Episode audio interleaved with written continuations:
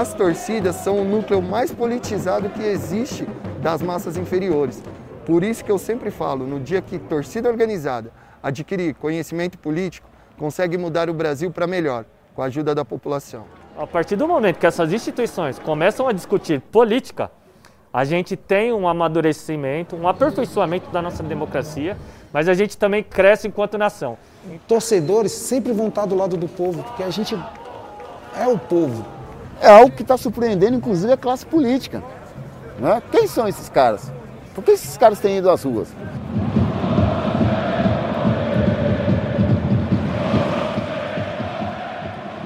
Olá, meu povo lindo, meu povo maravilhoso, seja bem-vindo a mais um episódio do Cheio dessas cheio das histórias, né? Já tô confundindo aqui porque eu já tô nervoso, tô com friozinho na barriga, tô meio tenso. Por quê? Porque justamente a gente tá com um cara que eu conheci ano passado, ano, final do ano retrasado, esse período agora de pandemia, porque eu vi que tem um assunto que ele fala, que ele estuda, que é uma parada muito importante pra nossa sociedade. E eu, pelo menos eu, não sei se você tá me ouvindo e você pensa dessa forma, mas eu vi o quanto isso é interessante, o quanto isso vale a pena a gente parar pra pensar nisso, porque a gente muitas vezes, né, e a gente vai falar sobre isso, pensa que futebol é só um esporte, pensa que um esporte é só uma coisa de entretenimento, não tem nada social por trás disso. E é por isso que eu trouxe um cara que porra, tá estudando bagulho, ele sabe mais do que eu e ele, a gente vai trocar uma ideia sobre isso. O nome dele é Caio Pinheiro e ele acabou de fazer, apresentar sua tese de doutorado, que ele vai explicar um pouco mais pra gente, a gente vai trocar essa ideia. Então, Caio Pinheiro, eu peço que você me diga agora, quem é você na fila da tapioca? Me explique como que você chegou nessa situação, ah, cara, eu vou parar minha vida, eu vou estudar as torcidas organizadas, o antifascismo, o que é que despertou em tu essa vontade de querer estudar isso que parece, pelo menos agora, né, tão estranho pra gente pensar? Tá ótimo, Caliel, muito boa noite a todos e a todas, eu queria inicialmente te parabenizar pela iniciativa pela atividade no podcast. Venho acompanhando e é muito interessante cada vez mais que apareçam iniciativas como essas, ações, né, para que a gente possa alcançar outros públicos, dimensionar ainda mais a, as nossas atividades, né? Então, utilizar aí das várias linguagens, de vários públicos em vários ambientes.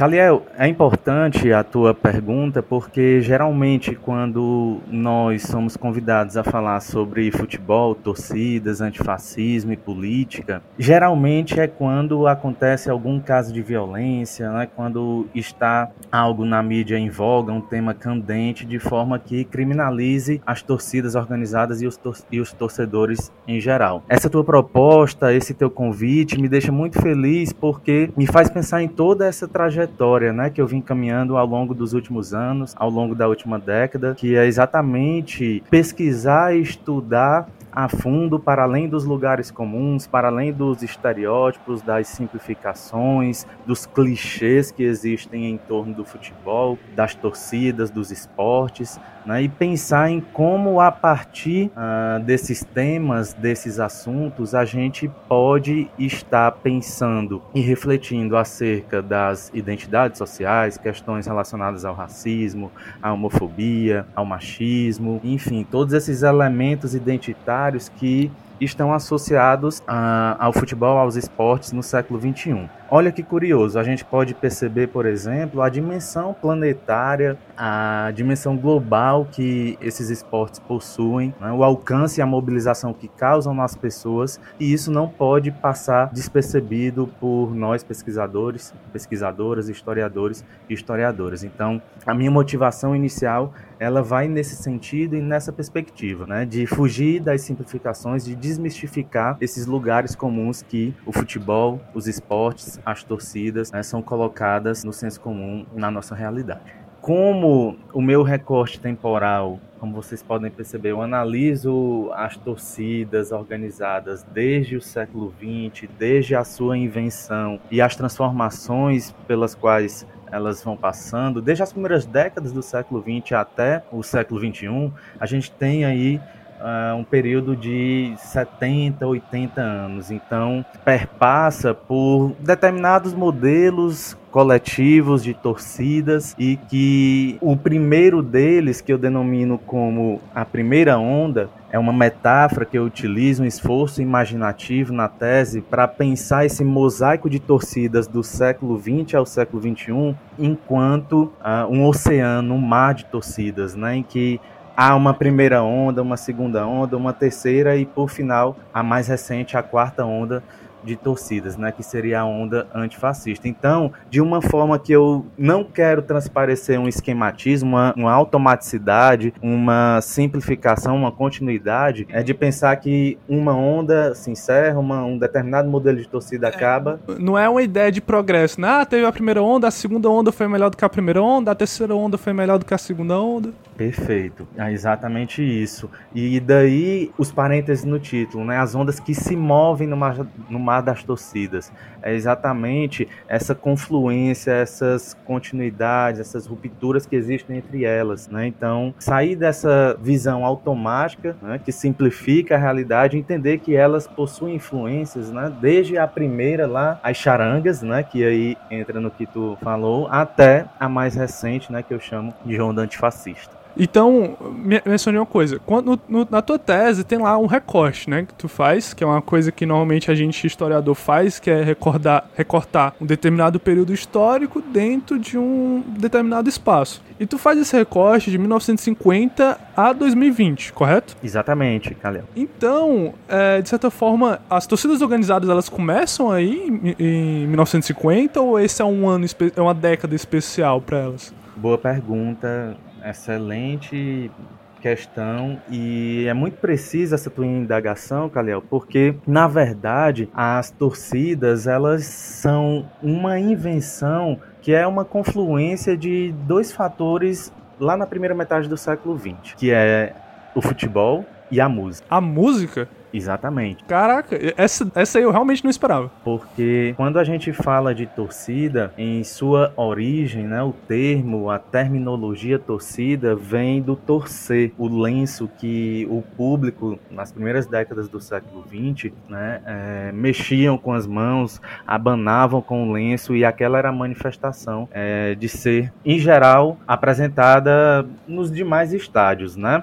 E aí uhum. o que que acontece? Origina essas primeiras torcidas organizadas a partir do canto, das charangas, dos instrumentos que naquele período dos anos 40, 50 do século 20 se relaciona muito com o que estava acontecendo na sociedade, que era o governo Vargas, a ideia do chefe da nação, presidente, isso também vai ser colocado em prática pela, por esse primeiro modelo de torcida organizada, que é as charangas, né? Cada charanga tinha um líder de torcida. É exatamente charanga, essa relação. A charanga é tipo. Deixa eu ver se eu entendi. A charanga é como se fosse um grupo Exatamente. Certo. É um grupo dentro de uma torcida maior. E esse grupo é a torcida organizada, seria isso? A charanga, ela é é esse modelo de torcida organizada em que a gente tem os instrumentos, o canto de sopro, de percussão, que simula muito o, a organização das músicas das Forças Armadas, do Exército, sobretudo. Pois é, interessante isso. Acabei de parar para pensar nisso, porque quando você vê lá, tem aquela clássica imagem do estádio lotado, você escuta a primeira coisa. Além do grito da torcida, você escuta ali barulho de tambor, é uma percussão, né? Que, de você parar pra ver a grosso modo, não é muito diferente do que você ouve ali numa marcha do exército. É, é muito parecido. Tem uma, tem uma relação militar ali, de certa forma, nesse Perfeito. começo? Tem sim, Kalel. Exatamente nessa relação com a sociedade que a imprensa, as autoridades locais aqui no estado do Ceará, mas também a gente pode estender para outros estados no Brasil, essa era a realidade em voga, né? É de impulsionar, incentivar essas torcidas, essas charangas, né? Para que aquele público que está aumentando nos estados, ele fosse controlado por uma pessoa, por um líder, pelo chefe de torcida, né? Pelo chefe da charanga. E aí as pessoas que estavam ao redor, né? Se aproximavam, faziam parte parte daquele grupo, mas esse primeiro modelo de torcida organizada, ele é capitaneado, né, por esse líder de torcida, por essas pessoas que geralmente eram pessoas bem populares na cidade e vão ter concursos no, nos jornais, para incentivar a população a ir para o estádio, qual a melhor charanga da cidade. Né? Então, a gente percebe uma mobilização muito forte para que aquilo também não gerasse um descontrole. Né? Então, é, essa perspectiva uh, entre governo, naquele momento, esporte, ela era central para aquele período. Eu achei interessante agora que tu. Agora eu fiquei. Quando tu falou, eu dei um estralo na minha cabeça. Eu fiquei, mano, não faz sentido o que tu falou. Porque é, eu já tô te criticando aqui. Por favor, eu quero uma contra-resposta, eu quero uma refutação, cara. Por que que a gente tem, que tu acabou de falar, a mídia influenciava, apoiava isso naquela época e hoje em dia, óbvio que são ondas diferentes. Mas o que mudou? Daquela época para elas serem apoiadas, para hoje em dia os caras que fazem isso eles serem taxados como criminosos, como terroristas, é, torcidas que vão só para quebrar o estádio, vão só para causar maldade. Qual é essa diferença? Essa pergunta ela vale ouro, Caliel, na verdade, né? Desde 2012 e no próximo ano farão 10 anos que eu estou na pesquisa a respeito das torcidas aqui no estado do Ceará. E durante essas décadas, desde os anos 50 do século 20 até 2020, isso muda de uma forma abrupta, né? A maneira como a imprensa vem se relacionando com os torcedores e as torcidas no geral. Mas se a gente vai pontuar um momento preciso do que muda aqui em Fortaleza, a gente chega ali na década de 80 e transição para os anos 90, né? É que essas torcidas, que aí eu chamo de terceira onda, né? São essas torcidas mais uh, populosas, mais numerosas e que algumas delas existem até hoje, né? Como, por exemplo, a torcida organizada Ceará Amor, que foi fundada em 1982, a própria torcida uniformizada de Fortaleza, que é fundada em 1991. Então, nesse momento dos anos 80 para os anos 90, acontece uma série de questões relacionadas até à desigualdade, marginalização, o crescimento da cidade de Fortaleza, a periferia, os bairros, essa divisão das torcidas em grupos menores, em alas, em núcleos, isso vai gerar aí uma série de questões de problemáticas que uh, respondem à tua pergunta. É isso, isso seria o que eu chamo de terceira onda né? Esse período aí dos anos 80 para os anos 90. E tu, tu falou agora dessa questão de elas se dividirem, né? Elas passarem por uma questão de se fragmentar. Eu posso elevar isso para o Brasil todo ou isso fica só pelo Ceará? Sim.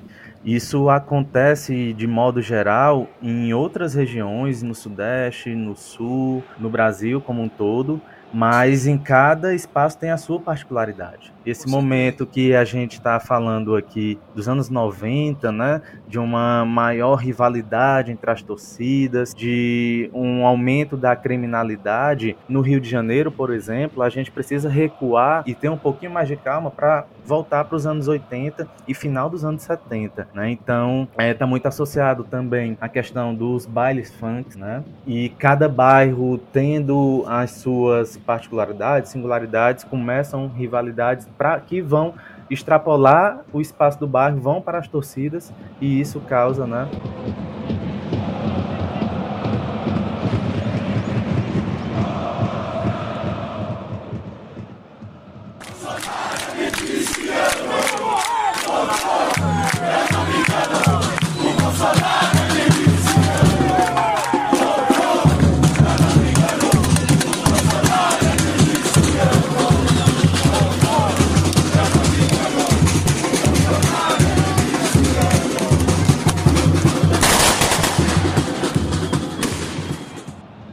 Então, tipo, de certa forma, eu, percebo que ao longo que algumas coisas foram se tornando um pouco mais pesadas como um todo, um pouco mais pesadas, digo, pra questão mais midiática, pra questão mais, digamos, para quem lidera toda uma sociedade, todo um sistema, pra questão política da coisa. Política da coisa, eu digo, quem manda, quem, quem tá lá na parada, quem tá no Senado, no Congresso, na presidência, começa a encarar com o baile funk como criminalidade. Ah, já que isso aqui é algo que envolve criminalidade, vamos juntar isso aqui com a galera que que é da torcida organizada porque eles são parecidos em tal coisa. E eles vão aos poucos ali manejando todo mundo para virar um, um, um criminoso e ilegal da sociedade, né? Tipo, se todo bota todo no mesmo quadrado e joga ali no mesmo canto, é isso. É, tipo, é meio que, pelo menos na minha perspectiva, né? Pelo que eu entendi, eles vai crescendo junto, vai se dividindo e enquanto se divide, quem tá lá no poder olha para aquilo e fica, porra, isso daqui é demais. Isso aqui é manifestação cultural demais, isso aqui é manifestação social demais. Vamos começar a criminalizar a parada. Tanto que eu percebo que a tendência, como tu tá falando, é ficar mais fechado, é ficar mais criminoso, é diminuir a quantidade de pessoas nesses locais, participando de torcidas organizadas, etc. Tanto que a gente chega hoje em dia, torcida organizada hoje em dia é um negócio que é proibido em estádio, né? Tem estádio aí que não deixa entrar torcida organizada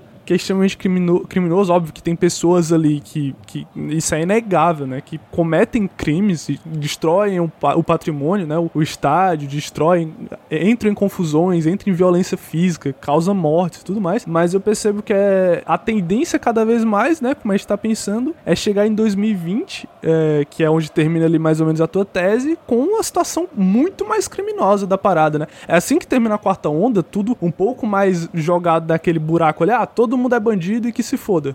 Então, Calhão, existem alguns marcos para nós entendermos e que facilita a compreensão da relação entre torcidas, o recrudescimento, o aumento da violência no Brasil. De modo geral, os anos 90, sobretudo ali em meados, a gente tem a chamada Batalha Campal do Pacaembu, foi quando dentro do estádio mesmo houve um confronto enorme de torcedores, mortes, enfim.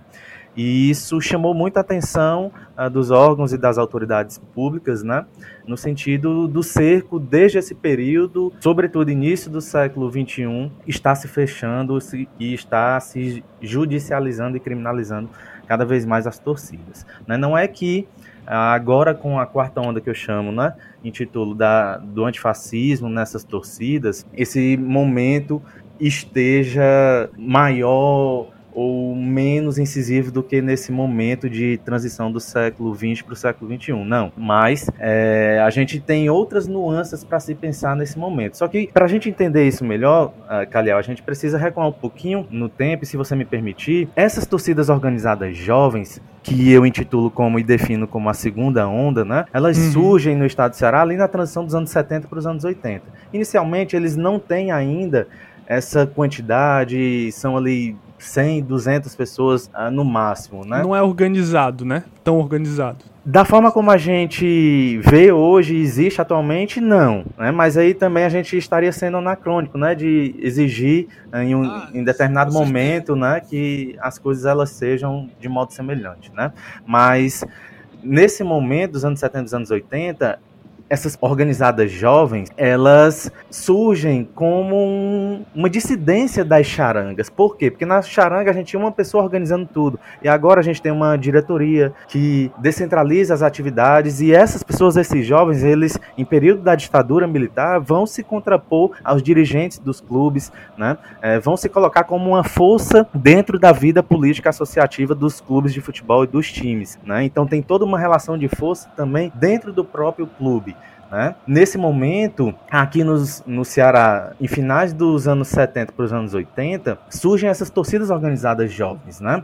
E na década seguinte, nos anos 90, essas torcidas que tinham 100, 200 pessoas vão passar a ter mil, duas mil, três mil associados. Né? Esse momento em que se agrava essa realidade, né? principalmente no momento ali que a gente tem de fins da ditadura civil-militar, início dos anos 90, que a desigualdade está aumentando cada vez mais. Né? A população de Fortaleza ela aumenta abruptamente nesse momento e essa desigualdade que gera, que não gera oportunidade para a população periférica, para essa juventude que está cada vez mais numerosa também passa a ser um problema de política pública dentro do futebol. As torcidas elas não estão a par do que está, elas não estão distante, perdão, do que acontece na sociedade. Elas são politicamente cada vez mais ativas, né, de certa forma. Exatamente. E nesse sentido, Caliel, para responder na tua última pergunta de uma forma mais direta, aqui em Fortaleza, nos anos 2000, essa violência ela recrudesce assustadoramente. Em meados do, dessa década, acontecem assassinatos de ambas torcidas, Fortaleza, Ceará, Ferroviário, inclusive até torcedores organizados que vêm de outros estados, né, com as alianças, as rivalidades que se criam também para além do espaço do Estado, né? Acaba que as torcidas realmente passam por um momento de tentar ser extintas. Mas essa tentativa, ela de forma direta e indiretamente, não se mostra como a medida mais eficaz porque por, por muitas vezes aconteceram de torcidas organizadas serem proibidas de frequentar os estádios e esses assassinatos continuaram, né? Uma questão muito mais ampla, né? De se gerar oportunidade para esses torcedores, de capitalizar a energia dessas pessoas para um determinado setor do estádio. São iniciativas de inteligência a longo prazo, de diálogo com essas pessoas, esses grupos sociais, para entender a realidade dessas pessoas. Até porque dialogar com eles, é, desculpa te cortar, mas dialogar com eles é dialogar dialogar com a população, né? De maneira mais concentrada, mais organizada ali, porque a população, no modo geral, ela é muito diversificada, ela fica ali, ela, ela é muito misturada, ela, ela, é muito dividida. E de certa forma, o, o, eu não tô dizendo que necessariamente a torcida organizada é um partido político, mas quando ela tá ali no estádio e ela é uma parte de um time, por exemplo, do Fortaleza, ou do São Paulo, ou do Corinthians, ela tá representando algo maior. Ela não é só um terceiro, ela não é só uma pessoa, ela também não é só um torcedor, ela é mais do que aquilo, ela tá representando o ideal como um todo, né? Ela tá ali no estádio para falar, mano, não é só futebol, não é só por uma pessoa, é pelo coletivo. Até porque eu, eu, eu tenho a impressão que eu já ouvi esse, esse nome também, algumas, algumas dessas torcidas se chamam de coletivo, né? Ou eu tô viajando. Então, Calé, o teu comentário ele é muito preciso e pontual. Por quê? Porque quando a gente fala nessa juventude, a gente precisa pensar essa população que frequenta, que vive as torcidas organizadas, quando a gente criminaliza e proíbe a entrada delas, a gente proíbe o CNPJ, o CPF, essas pessoas, elas acabam continuando frequentando os estádios, né? Então, assim, são medidas, são canetadas, geralmente do Ministério Público, dos governos, que uh, não solucionam, não solucionam o problema a longo prazo e de modo incisivo, entende? O diálogo, a política pública para pensar de modo profundo essas questões sociais, elas ultrapassam as torcidas, elas levam a cabo muito mais a população da juventude que é cada vez mais carente, né, de estratégias ah, críticas né, que levam em consideração de forma democrática a sua realidade. Existiram aqui no Brasil, Calel, só encerrando esse ponto,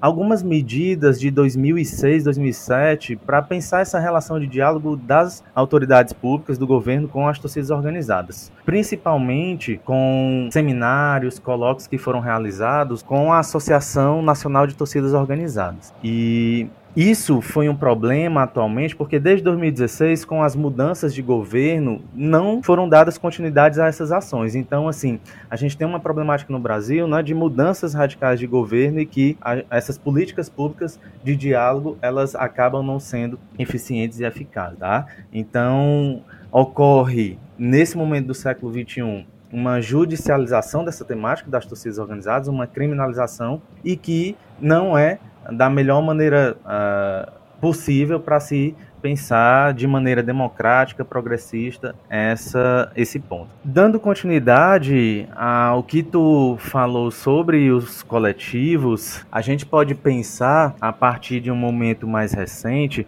em que esses coletivos que surgem, sobretudo após as jornadas de junho de 2013, também dialogam bastante com bipolarização que a sociedade brasileira vem atravessando, né? Então, a gente tem o surgimento de coletivos que não alcançam ali a popularidade das torcidas organizadas tradicionais, mas que cada vez mais vêm tocando em pautas políticas muito necessárias, como a, o combate à fascistização que vem tendo, é, sobretudo na política institucional, uma força um, e um eco muito forte. Né? A gente pode pensar em como, por exemplo, esses coletivos antifascistas, as torcidas antifascistas no geral, como por exemplo a Ultras Resistência Coral do Ferroviário, aqui da cidade de Fortaleza, ela é, na verdade, um mosaico. Ela é tanto um coletivo como é uma torcida organizada Entendo. também, entende? Mas uma torcida que uh, faz uma crítica aos modelos de torcidas que já existiam e que a gente já comentou na segunda onda,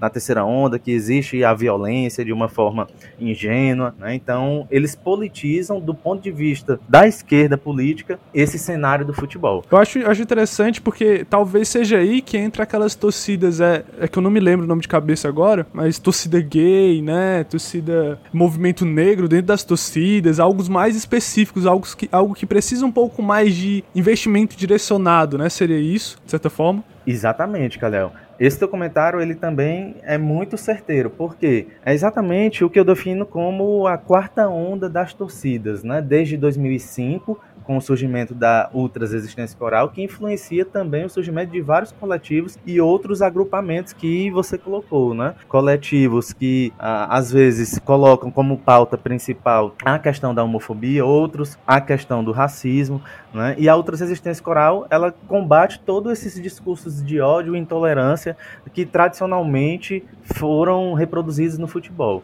né? A homofobia, o machismo, a xenofobia, então todos esses elementos é, a torcida ultra resistência moral, em especial, ela procura combater. É, e, é aí, né, que se parar pra pensar, porque a quarta onda ela envolve muito mais essa questão antifascista, né? Não que ao longo do século XX, principalmente, não tenha movimentos antifascistas, porque tinha muitos. Mas hoje em dia, tem, infelizmente, cara, infelizmente é muito tenso você ter que olhar para uma sociedade, porque só existe torcida antifascista, ou grupo antifascista atualmente, porque existe fascismo. Então, assim, tu consegue ver objetivamente se o fascismo que essas torcidas estão lutando contra elas, esse fascismo ele vem das, de outras torcidas, de torcidas que com, é, simpatizam com isso, ou vem do governo como modo geral, ou é tudo misturado de maneira que você consegue ver pequenas características fascistas crescendo em cada canto. Muito boa questão, Kalel. E para a gente responder isso, eu preciso uh, mensurar alguns pontos né, que às vezes aparece enquanto uma confusão na sociedade. Né? A gente não pode pensar no fascismo tal como ele acontecia nos anos 30, 40, no período é, anterior a Segunda Guerra Mundial. É até complicado, né, o cara chamar o cara, ah, seu fascista, porque, pô, fascista é, 40, é nos anos 40, nos anos 30, nos anos 20. Sim, enquanto regime, mas a gente não duvida de que práticas fascistas estão cada vez mais escancaradas na nossa sociedade. Isso uh, eu acho que a gente não pode é, pensar em questionar. Estão, ah, através do autoritarismo cada vez mais intrínseco nas práticas políticas, nas micro e nas macro, macro políticas, perdão, elas existem de modo muito evidente na nossa sociedade, certo? Então, quando a gente pensa nesse cenário fascista em torcidas, a gente precisa uh, levar em consideração um contexto que já existe desde os anos 60 e 70 na Europa. Né? Lá há um conflito muito forte, fundamentalmente, entre torcidas fascistas e torcidas antifascistas. Sério? Aqui, exatamente. Na Itália, sobretudo, mas também em outros países.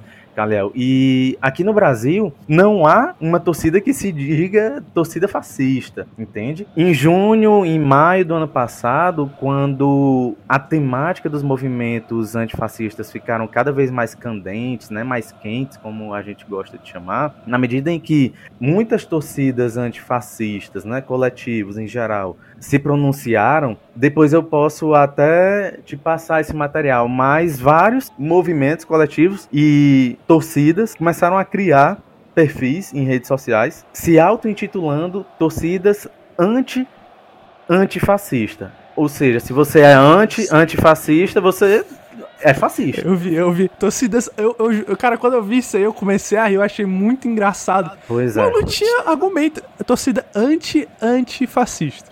Exatamente. É uma questão muito delicada porque é, isso a gente precisa pensar num cenário mais estrutural, mais macro, né, da política brasileira, porque um limite muito tênue entre as políticas neoliberais que foram colocadas em prática com uma fascistização da sociedade, né? Sobretudo aí pós-eleição do Trump, Bolsonaro, enfim. E com relação às torcidas organizadas no geral, que tu comentou a respeito da Gaviões da Fiel, se são antifascistas, né? E exatamente com relação ao que houve em maio, junho de 2020, né, em meio à pandemia, ocorre, Kalel, que essas torcidas organizadas jovens tradicionais, né, já aí de 3, 4 décadas, elas possuem 10, 20, 30 mil associados. Então é uma multiplicidade de pessoas, de posicionamentos políticos, né, que uh, estão em disputa, uhum. na verdade. Né? Então a direção ela não pode simplesmente se colocar como a Gaviões da Fiel é antifascista.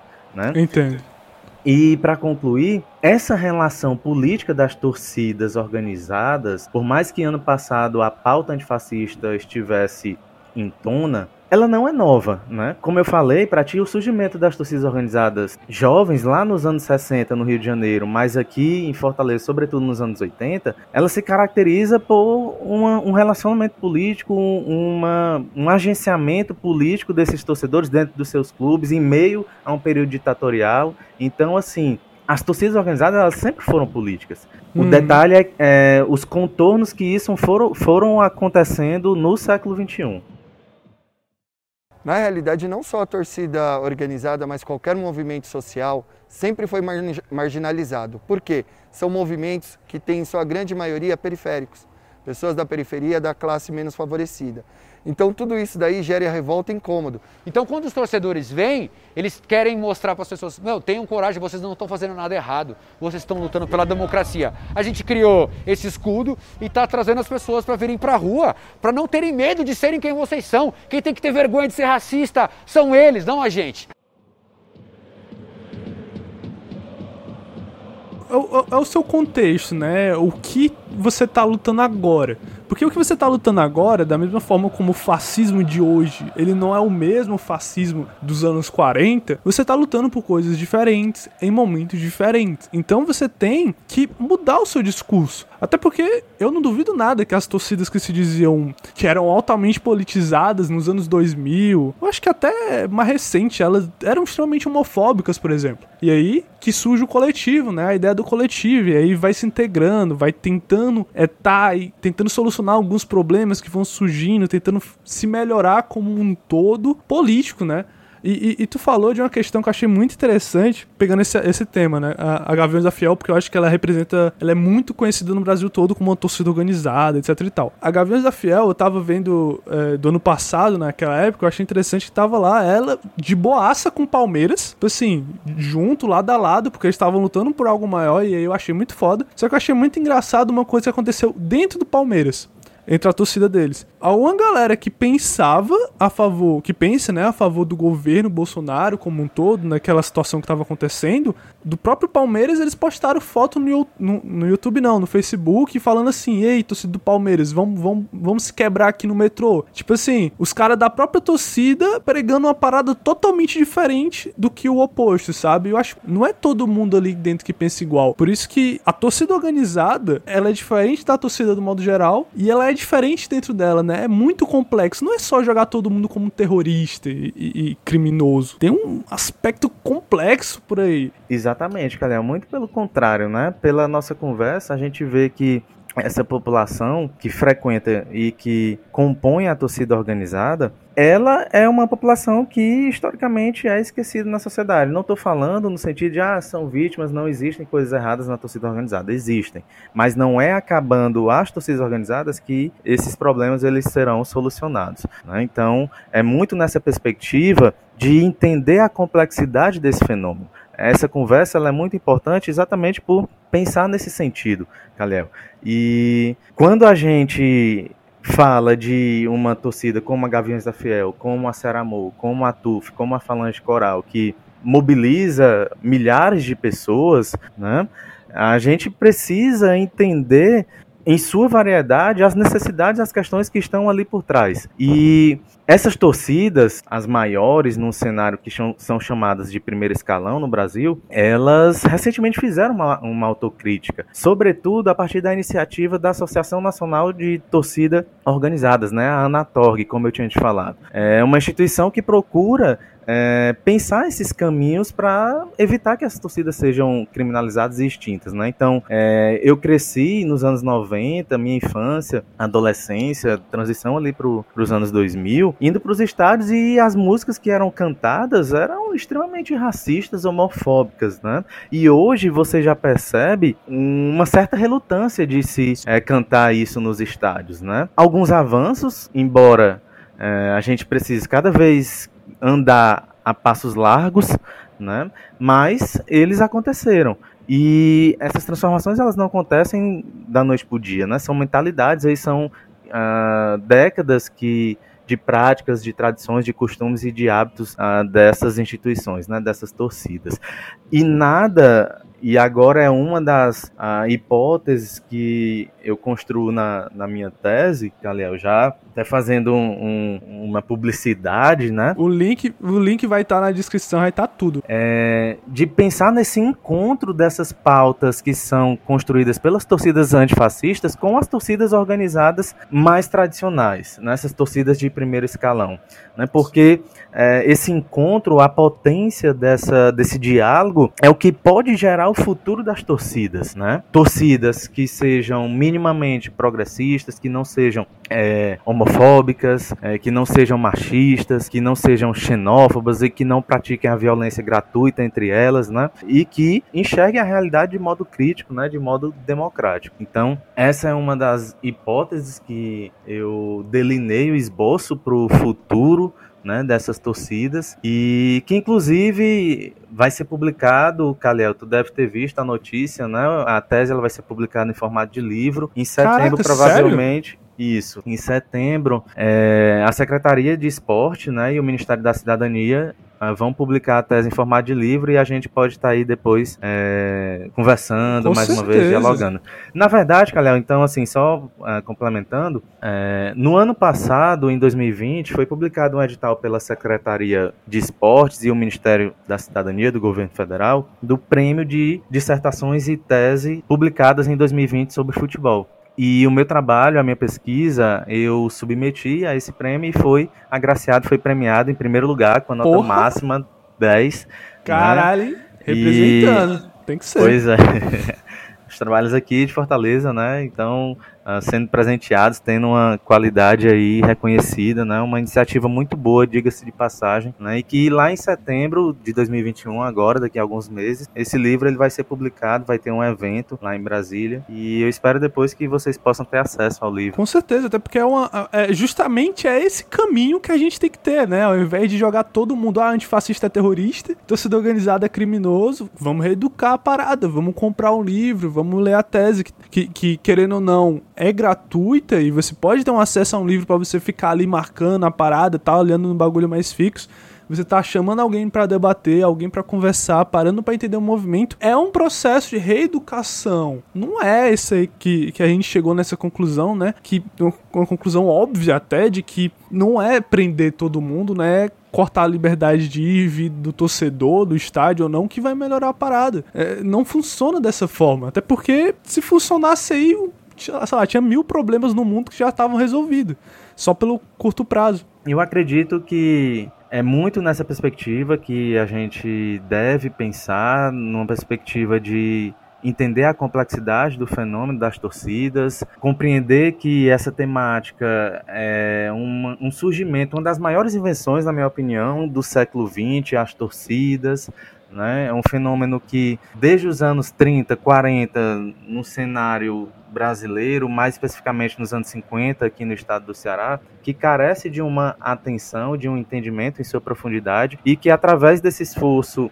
analítico imaginativo que eu busquei construir na primeira onda, né, das charangas, a segunda onda das torcidas organizadas e a terceira onda, que é algo que a gente pouco comentou, mas acontece ali no início dos anos 2000 com um outro modelo de torcida, que é as Barras Bravas, já com uma influência de uma outra subcultura, sobretudo platina, né, da Argentina, do Uruguai, também conforma esse mosaico de torcidas, né? E aí, finalizando com a quarta onda, que é as torcidas antifascistas, né? Principalmente através da Ultras Resistência Coral, que é um grupo que eu pesquisei, e a profusão, multiplicação desses coletivos após a jornada de junho de 2013 principalmente, né? Então esse seria o quadro, o mosaico de modelos coletivos de torcidas desde a primeira metade do século XX até 2020, 2021. Mas uma coisa que eu achei interessante é a capacidade de uma torcida organizada e até antifascista, ela se colocar, né, pelo menos ela se colocando como algo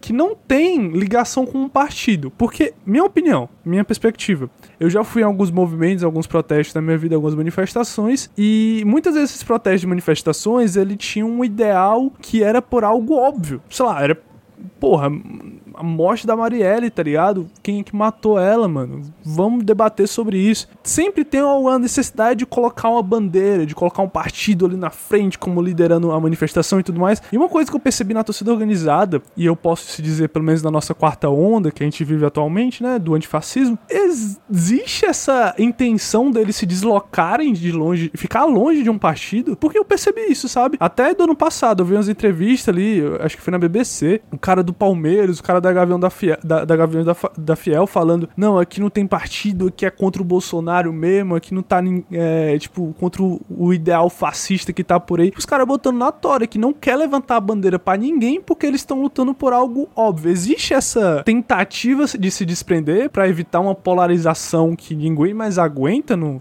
pelo menos assim, eu não aguento mais em 2021, porque parece que a gente não anda, né? Eu tenho essa sensação, parece que a gente não anda, a gente fica polarizando, polarizando, polarizando, não vai, vai pra direita, vai pra e não vai pra frente. E a torcida organizada, antifascista, quando eu olho, cara, eu fico, caraca, os malucos dão uma intenção muito grande, seja pelo barulho, seja de maneira simbólica ali, que eles querem ir pra frente, que eles estão ali para resolver, sabe? É, tu acredita que existe realmente essa, esse desvínculo do partido e tu acha que isso é positivo para a sociedade como um todo, na tua perspectiva, na tua opinião? Essa pergunta é muito relevante, Kalel. E na verdade, a política se faz cotidianamente, né? Todos os dias, a micro, a macro política, é, nos partidos, na igreja, na família, na escola, na universidade. Então, os partidos eles são uma ferramenta, uma instituição que ah, existem há, há um tempo, há várias décadas e que estão dentro desse contexto. Né? E a bipolarização, né, esse andar em círculo que aparentemente a gente se encontra, eu penso num, num, de uma forma assim muito objetiva, sabe, Calel? Pelo menos os últimos oito anos, desde 2013, mas a gente pode pensar aí desde 2008, após a crise econômica, enfim, né? A gente precisa ter decisões, escolhas e admitir se você é uma pessoa fascista ou não. Não adianta a gente, como muito anda se fazendo, pensar principalmente em culpabilizar e colocar tudo nas costas do Partido dos Trabalhadores do PT, né? E os anti-PT e de outro lado o PT. Eu não sou filiado ao Partido dos Trabalhadores, ao PT, mas é muito mais eficaz para nós avaliarmos e entendermos como esses grupos sociais que existem são fascistas na nossa sociedade do que simplesmente estar colocando tudo na bagagem de culpa do PT. Obviamente que eles tiveram erros, erraram,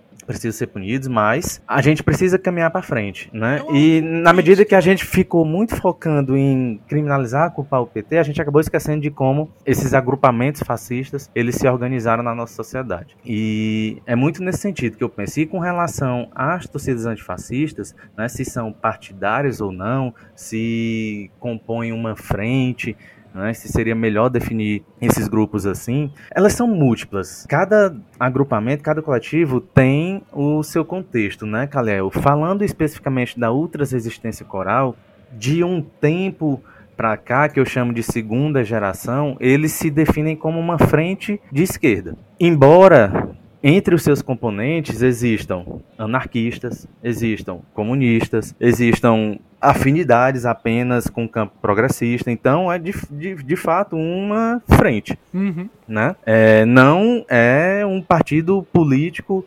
específico, tanto que essa torcida ela é, avalia muito a questão das publicações que faz, porque existem contrapontos, posições políticas diferentes dentro dela. E imagino que nas outras torcidas organizadas também. Isso, isso é, é positivo, pelo menos na minha visão. Isso é Sim, é muito positivo. sem dúvida, muito positivo, porque, Caliel, a gente é, não pode admitir que dentro desses quadros, dentro das torcidas, tenham pessoas fascistas, né? Uhum. É... Não só fascistas mas pessoas que pensam unicamente, extremamente da mesma forma. Porque aí você não gera debate. Como, como a gente falou, né?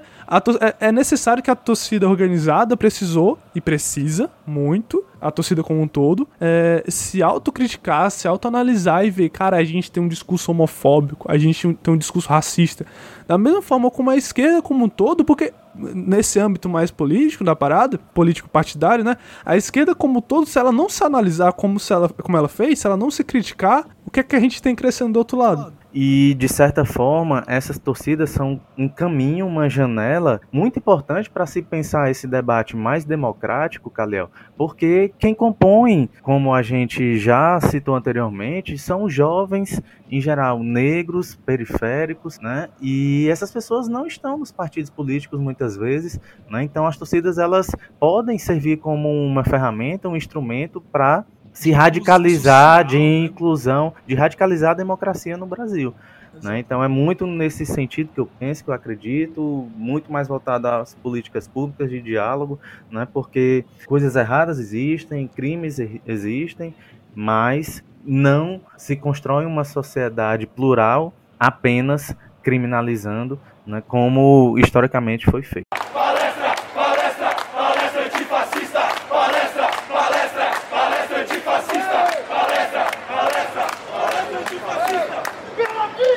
Agora, pra gente terminar, eu tenho que fazer uma pergunta de tiozão para você.